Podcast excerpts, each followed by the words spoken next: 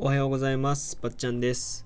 普段はプログラミング、ブログ、就活などの情報を発信しています。今回は、一人部屋にダーツを始めて、ダーツを置いてみたというテーマでお話ししようと思います。はい。えっとですね、実は最近ダーツにハマってまして、あの、ダーツって皆さんやるんですかね？僕なかなかダーツってやったことなくて、まあ、やったことないというか真剣にやったことなかったんですよ。あのねスポッチャとかなんかこうおもちゃのダーツちっちゃい頃とかおもちゃのダーツとかをやったことあったんですけどその真剣にダーツをねブルーとかトリプルとかって言葉も知らなかったしカウントアップとかそういう言葉も全然知らなくて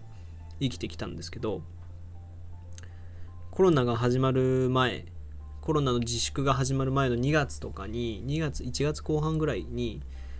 あの友達がバーに行こうみたいな。バーに行ってみたいんだけどみたいなことを言い出して。で僕はそれこそバーも行ったことなかったんで行ったことない、うん、行ったことなかったんで不安だったんですよ。でもまあ友達がね行くっていうならまあじゃあ行こうかなみたいな。行ってみるかと思って。行ってみたらそこがダーツバーでそこのダーツバーはその何ていうのかなダーツバーなんですけどその飲み屋のそのバーバーの店員さんもそのえっ、ー、と何ていうんですかね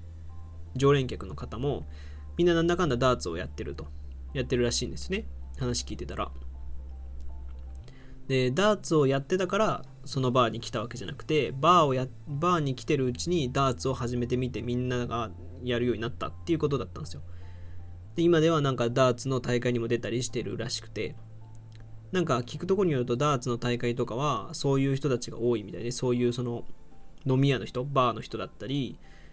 居酒屋とかやってる人たちが割とやってることが多いらしくてで割と初心者でもやりやすい競技というかものらしくてだから割とみんなダーツっていうのはやると。で僕それを聞いてへえって言ってダーツやってみませんかって言って言われたんでまあダーツをねそのあの教えてもらいながら投げてたんですよ。ダーツを投げてたんですけど僕のなんかこう体質というか気質というか一度やるとこうコツコツ自分でやろうとするんですよ。自分の中で納得がいくようにこうなんかそれについて真剣に向き合って一人で一人でコツコツやる方が楽しいんですよ。好きなんですよ。僕も昔陸上部だったし陸上部だったんですけど陸上もちょっと自分でこうね自分を高めていくというか感覚に近いじゃないですか。僕はハードル選手だったんですけどハードルはこういう風に飛んだ方がいいなとか別に誰かに言われてやるとかっていうよりはこうここをこう変えたらもっと速くなるなとかもっと伸びるなみたいなことを考えたりするのが好きなんですよ。だからそのあの名残が多分ブログとかプログラミングとかにも向いてるんですけどダーツもちょっと似てて。でダーツをそのやる時もまあ最初は本当に投げ方から教えてもらったりしてでああだよこうだよみたいな教えてもらったんですけどやっぱこうバーなんで普通は飲んで投げてで一回休憩しようかって言ってバーにまた戻ってバーにまた戻ってってかカウンターに戻ってみんなでちょっと飲んでお酒飲んででまたダーツやってみたいなことが起こるんですけど僕はもうもう何ですかねずっとダーツを投げてたんですよ。飲み物をほぼ飲まず 飲み屋さんなのに1杯しか飲まず僕はずっとバーとずっとダーツをパンパンパンパン投げてたんですよ。でなんか僕ハマった気がしてこれダーツやばいなと思って。その日はもう筋肉痛というかもうなんか腱鞘炎とは言わないですけど肘が痛くなってきてダーツ投げすぎて。であこれはちょっとやめようと思ってやめて朝方その日帰ったんですけどなんか僕ダーツまた投げたくなって。でもねダーツ投げたいからって言ってそのダーツバーに行くのもお金かかるしあとそのえっとスポッチャとか行くのもまたちょっとね一人で黙々とやるもんでもないしどうしようかなと思った時にちょっとよぎったんですよ。自分の家にダーツバーダーツボードを置くっていうことが。でもダーツボードって結構こう大きいしダーツのこと何ていうんですかね的自体もすごい大きいしなんかこう組み立てが必要なイメージがあったんですよ。こう下になんか土台みたいなの置いてこう何ていうんですかねポールというか棒をこう重ねていって上にダーツボードがつくみたいな。壁とは別で筋トレ用具みたいな感じでつけなきゃいけないとなんとなく思ってたんですよ。だから、まあ、これは無理だなと思って思っててで知り合いにその友友達の知り合いにそのダーツが上手い人というか好きな人がいたんでそうこのお話をしたんですよ。ダーツバー行ってダーツやりたいなと思ったんだけどみたいな。家ではちょっと無理かなと思ったんだよねみたいな話をしたらいやあるよって言うんですよ。ダーツ全然そんな棒とか立てなくてもダーツは投げれるよっていうものがあるよって教えてくれてあそうなんだって調べたら確かにあったんですよ。電池で動く。でなおかつその電池で動くからその自動採点というかもしてくれる。ダーツボードがあってえっと鈴なりじゃあ三葉月さん。三葉月さんのダーツボード。ソフトダーツダーツライブ家庭用ダーツボード電子ダーツボード自動採点音声機能っていうねなんか三葉月さんのダーツボードを僕は買ってこれ5500円ぐらいしたんですけど、今こう Amazon で見たら、現在在庫切れらしくて、まあ、売ってはいないんですけど、まあ、ぜひ調べてもらえるといいんですけど、これはダーツが大きく、ダーツがあって、ダーツボードがあって、で、3本セットが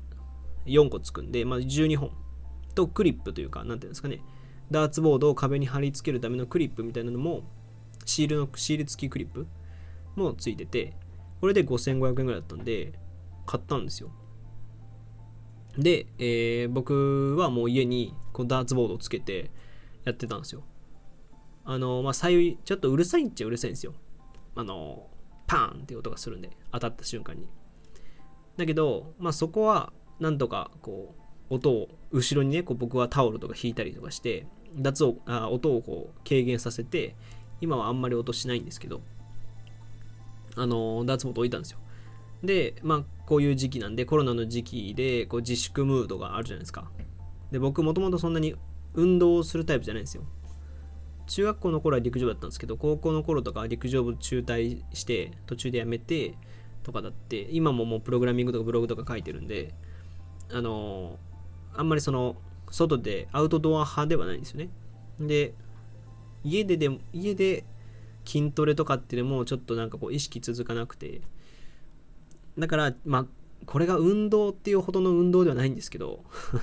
運動って本当に運動じゃないですけどまあダーツダーツぐらいだったら自分も楽しめるしなおかつそのちょっと運動になる。ちょっと運動です。あの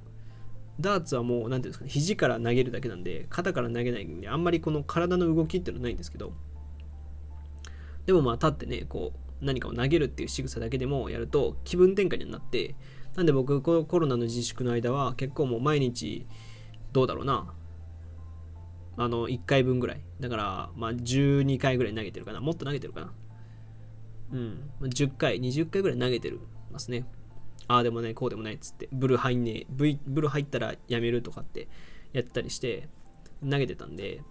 ぜひですね、まあ、自粛モードで、まあ、ちょっと家にいても嫌だなとか思う方がいれば、あの